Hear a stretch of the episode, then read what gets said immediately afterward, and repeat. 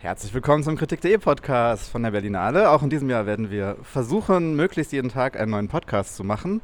Sehr wahrscheinlich in wechselnder Zusammensetzung. Heute sind wir gleich zu, ich muss sogar zählen, zu sechst.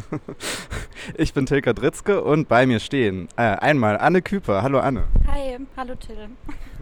Dann äh, Frederik Jäger. Hi Frederik. Hallo. Ein Debütant? Nee, Quatsch, du bist gar kein Debütant. Jonas Nestroy ist kein Debütant, aber auch diesmal mit dabei. Hallo Jonas. Hallo. Jetzt kommen wir zum Debütanten. Samuel Bereuter. Hi Samuel, schön, dass du da bist. Hallo, hallo. Und schließlich äh, ein gern gesehener Special Guest, Alexandra Seibel. Hi Alexandra. Hallo, hi. Ja, wir wollen gleich einsteigen mit dem Eröffnungsfilm, den äh, fast alle von uns gesehen haben, die meisten gerade. Ich glaube, Jonas, du hast ihn schon gestern gesehen und Anne, du auch. Genau, und Alexandra wird uns kurz äh, erzählen, was das denn eigentlich so für ein Film ist.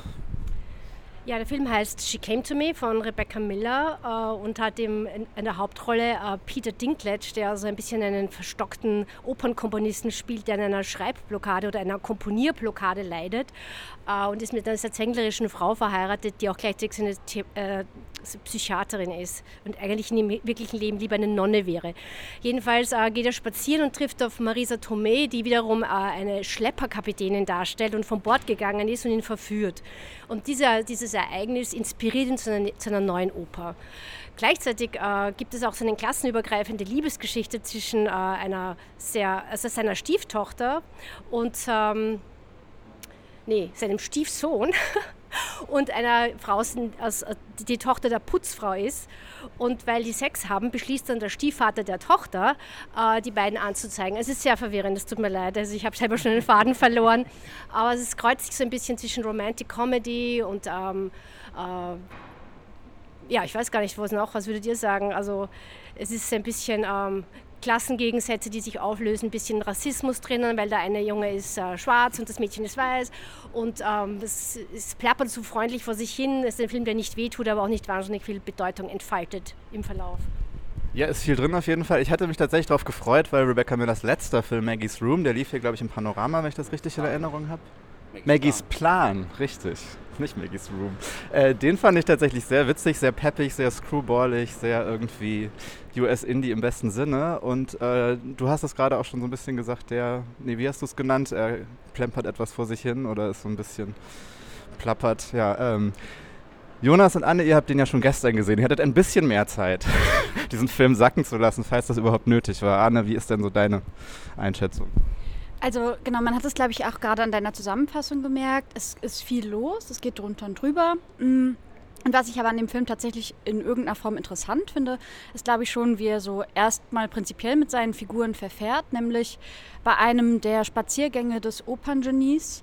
Ähm, da fällt irgendwie auch der Satz, in jeder Person, die er auch so auf der Straße treffen würde oder sowas, in jeder Person steckt eigentlich so eine Oper. Und ich habe das Gefühl, das ist eigentlich der Ansatzpunkt, mit dem erstmal der Film so seinen Figuren begegnet. Nämlich eigentlich jede Figur trägt eine in gewisser Weise komische, aber auch tragische Geschichte in sich.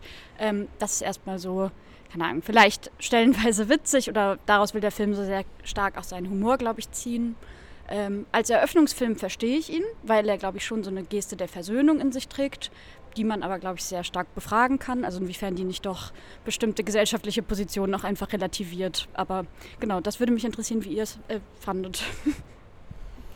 Also ich habe die Frage auch beim Rauskommen direkt zwei Kolleginnen gefragt, ob das ein klassistischer Film ist. Ich glaube, es ist einer, der das patriarchale System eher bejaht, als dass er es ähm, befragt. Ähm, äh, es ist ein Film, der überall Neurosen sieht. Also insofern ähm, kann man sicherlich ähm, sehr viele Widersprüche lesen und er versucht sich sicherlich eher abzusichern gegen irgendwie Kritik und ähm, äh, meint sich ähm, progressiv und gleichzeitig steckt im Kern schon so äh, steck, steckt schon so eine Lust ähm, da drin, irgendwie ähm, mindestens ähm, das Proletariat irgendwie zu romantisieren, ähm, dass irgendwie die Halsfigur Marisa Tomei, ähm, äh, also von Marisa Tomei gespielt wird, also natürlich von einer sehr bekannten, etablierten Schauspielerin, die vielleicht auch immer wieder diese Rollen spielen muss oder darf, ähm, von Frauen, die sich irgendwie Männern mit Komplexen andienen ähm, das ist, macht hier keine Ausnahme und ich glaube, dass in dem Film auf jeden Fall so ein ähm, Desinteresse für ähm, äh, für das, was vor der Kamera passiert, ähm, auszeichnet. Es ist eher ein Film, der interessiert ist am äh, Bauen von Erzählsträngen, also eher so in der illusionistischen ähm, Tradition vom Kino, was ja überhaupt nicht schlecht ist, aber dafür ist er mir irgendwie viel zu verzagt. Also der ist irgendwie relativ zahm, langsam. Und in dem Moment, wo er eigentlich alle Handlungsstränge etabliert hat, hat er nicht mehr viel zu sagen. Und das ist mir ähm, ja, mir zu wenig. Ähm, ich weiß, wir haben uns daran gewöhnt, von Eröffnungsfilmen nichts zu erwarten, aber ähm, ich finde es trotzdem für einen Einstieg immer wieder schade. Ja, gerade von ihm hatte ich mir ja was erwartet. Das war echt. Aber ja, wie du sagst, so ein bisschen zahm, ein bisschen langsam, ein bisschen. Allein die Tatsache, dass man sich schon während dem Film über all diese Dinge irgendwie Gedanken machen konnte, ähm, zeigt das irgendwie auch schon. Jonas, wie ging es dir denn damit? Ähm, ich glaube besser, weil ich ähm, finde, dass er gerade dann ab der zweiten Hälfte, ich fand ihn eher, also am, am Anfang, als er so das Ganze aufgebaut hat, alle Handlungsstränge, irgendwie so alle Figuren einmal erzählt hat, alle irgendwie äh, ich hatte das Gefühl, es ging ihm auch viel darum, so Psychogramme durchzudeklinieren der ganzen Figuren. Ähm, sie dann irgendwie in der zweiten Hälfte mehr aufeinander losgelassen hat. Und das fand ich dann doch irgendwie interessanter, weil für mich hat sich dann, naja, gar nicht, also sage ich mal so, die, die, dass er sich nichts traut, dass es, oder, oder wenig traut, dass es irgendwie vielleicht war, aber gleichzeitig habe ich das Gefühl, er möchte auch irgendwie diese Widersprüche aushalten und möchte irgendwie eher Reflexionsräume eröffnen, anstatt irgendwelche Fragen zu beantworten. Ähm, also zum Beispiel zu, es geht einmal um ein Vergewaltigungsgesetz, es geht einmal um irgendwie ähm, Rassenfragen, weil der Stiefsohn schwarz ist, den, den, äh, den Peter, Peter Dinklage hat und der, der Vater des, des anderen Mädchens ähm, ist so ein, so ein Typ, der gerne den Bürgerkrieg nachspielt und sich irgendwie über so Law and Order freut. Und äh, da aber jetzt keine klare Haltung irgendwie zu einnimmt. Und das fand ich tatsächlich dann schon äh, in der zweiten Hälfte deutlich interessanter als in der ersten. Und insofern, ja, finde ich den vielleicht gar nicht, gar nicht so schlecht als Eröffnungsfilm. Samuel hat den Film nicht gesehen, ich gucke mich gerade erwartungsvoll an. Wirst du ihn dir noch angucken? Ja, auf jeden Fall. Also ich Nachdem wir jetzt alle so viel Werbung gemacht haben. Ja, also ich, äh, ich bin gespannt, wie gut ich das jetzt noch von euren Urteilen trennen kann. Aber ich weiß nicht, für mich klingt er auch auf jeden Fall immer noch sehr interessant. Ich werde ihn mir anschauen. Das ist gut.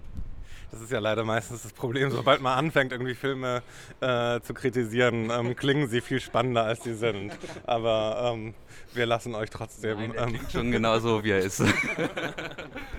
dass der Eröffnungsfilm hier schon für erste kontroverse Debatten sorgt. Hätte ich jetzt auch nicht gedacht. Aber vielleicht machen wir, nutzen wir das auch als Überleitung, ähm, um so ein bisschen vielleicht allgemein uns zu fragen, was können wir vielleicht schon empfehlen. Manche Leute von uns haben ja vorab schon Filme gesehen oder worauf freuen wir uns? Einen kleinen, eine kleine Vorausschau auf die nächsten zehn Tage. Und genau, Samuel, fang du doch vielleicht einfach an. Du hast jetzt äh, nicht mitreden können. Worauf freust du dich denn besonders?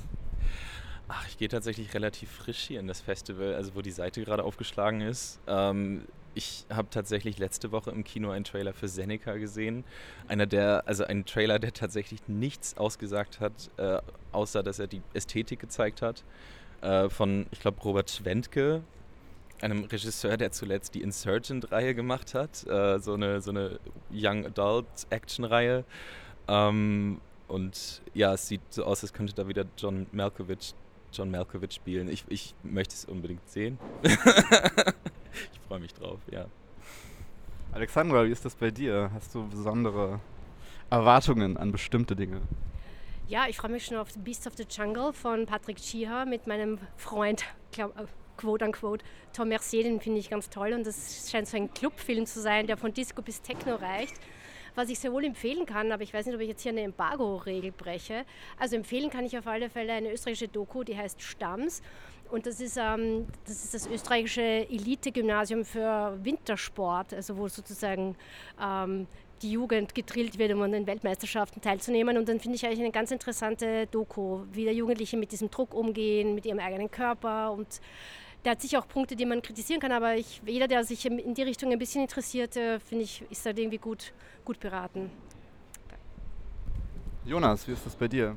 Stamms kann ich auch empfehlen tatsächlich. Der äh, hat mir auch gut gefallen. Ähm, ja, ich spreche jetzt vielleicht auch kein Embargo, aber. ich glaube, so empfehlen dürfen wir. Ich glaube, wir ja. sollten. Äh aber ich teile das auf jeden Fall, ähm, die Haltung von Alexandra. Ähm, ich freue mich eigentlich so ein bisschen, das ist vielleicht auch äh, die falsche Herangehensweise, aber ich habe gemerkt, ich freue mich immer sehr auf die Dinge, die ich schon so ein bisschen kenne. Und das ist äh, im Wettbewerb auf jeden Fall irgendwie Christoph Hochhäusler. Ähm, Christian Petzold und Angela Schanelek. Ähm, aber jetzt war ich auch, hatte ich gar nicht so große Erwartungen an den Eröffnungsfilm und der hat mich eher positiv überrascht. Insofern freue ich mich auch viele Dinge, die ich noch nicht kenne, zu entdecken. Und das ist gerade im Wettbewerb gegeben bei mir. Ich, ich kenne tatsächlich noch nicht so viele Regisseure, Regisseurinnen, die im Wettbewerb ähm, vertreten sind, aber auch bei Encounters nicht. Und äh, insofern bin ich gespannt auf ein Festival, bei dem ich neue Sachen entdecken kann. Ja, so ein bisschen geht es mir, glaube ich, auch so. Ich bin irgendwie, äh, freue mich irgendwie tatsächlich auch auf Filme, über die ich jetzt erstmal, äh, von denen ich jetzt erstmal gar nicht so einschätzen könnte, was sie vielleicht für Filme sind oder was das auch für FilmemacherInnen irgendwie da im Hintergrund sind. Ich habe in irgendeinem Podcast, einem amerikanischen, ich weiß es gar nicht mehr genau, sehr Gutes über Past Lives gehört, der lief schon in Sundance. Ähm, das klang tatsächlich irgendwie sehr so nach einem Film für mich, dachte ich irgendwie. Das äh, werde ich auf jeden Fall äh, gucken. Ansonsten ähm, empfehlen kann ich sehr, das äh, sage ich gerade irgendwie immer allen, die Reihe Fiktionsbescheinigung im Forum Special, die jetzt ja auch schon zum dritten Mal stattfindet und sich so ein bisschen zur Aufgabe gemacht hat, das deutsche, deutsche Filmarchiv zu transnationalisieren und Filme zu zeigen, die zu ihrer Zeit äh, häufig marginalisiert worden sind und das auch immer noch tun. Ähm, und da laufen tatsächlich sehr, sehr, sehr spannende, äh, also sehr schöne Filme, sehr spannende Zeitdokumente. Äh, genau, das wäre noch so eine Empfehlung. Ansonsten gebe ich mal weiter an Frederik. Wie ist das bei dir denn?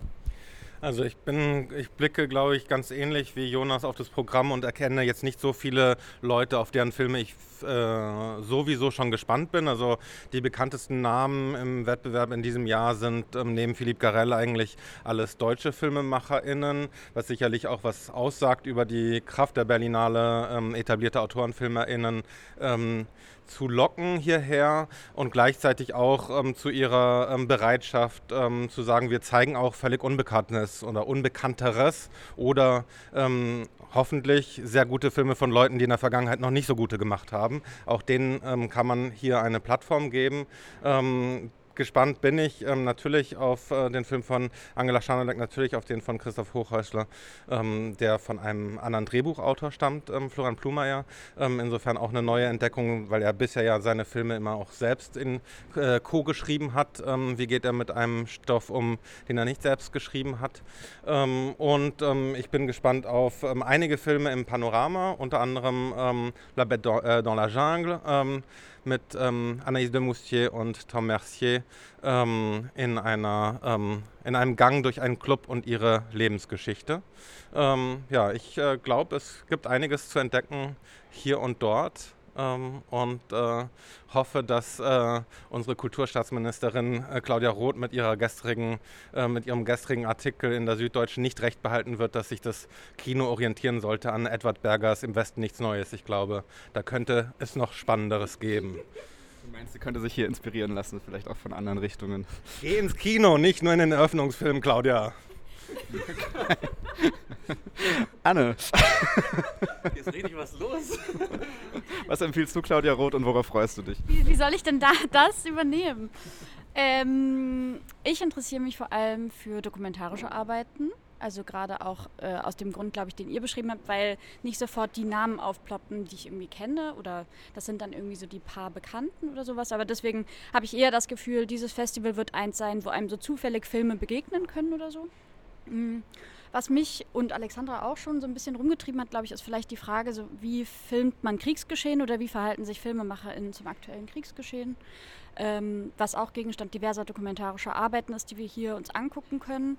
Ähm, darauf freue ich mich. Besonders empfehlen würde ich aber auf jeden Fall, und wenn der nicht eh schon auf jeglichen Empfehlungslisten steht, ähm, den neuen Film von Claire Simon, Notre Corps ähm, der sich auf eine bestimmte, ja, ein, einen bestimmten Ort konzentriert und halt dessen verschiedene Geschichten über vor allem weibliche Krankheiten eigentlich erzählt. Und es wird dann irgendwann auch ein sehr ähm, persönlicher Film, der einen nach drei Stunden auch ganz schön shaky hinterlassen kann. Genau.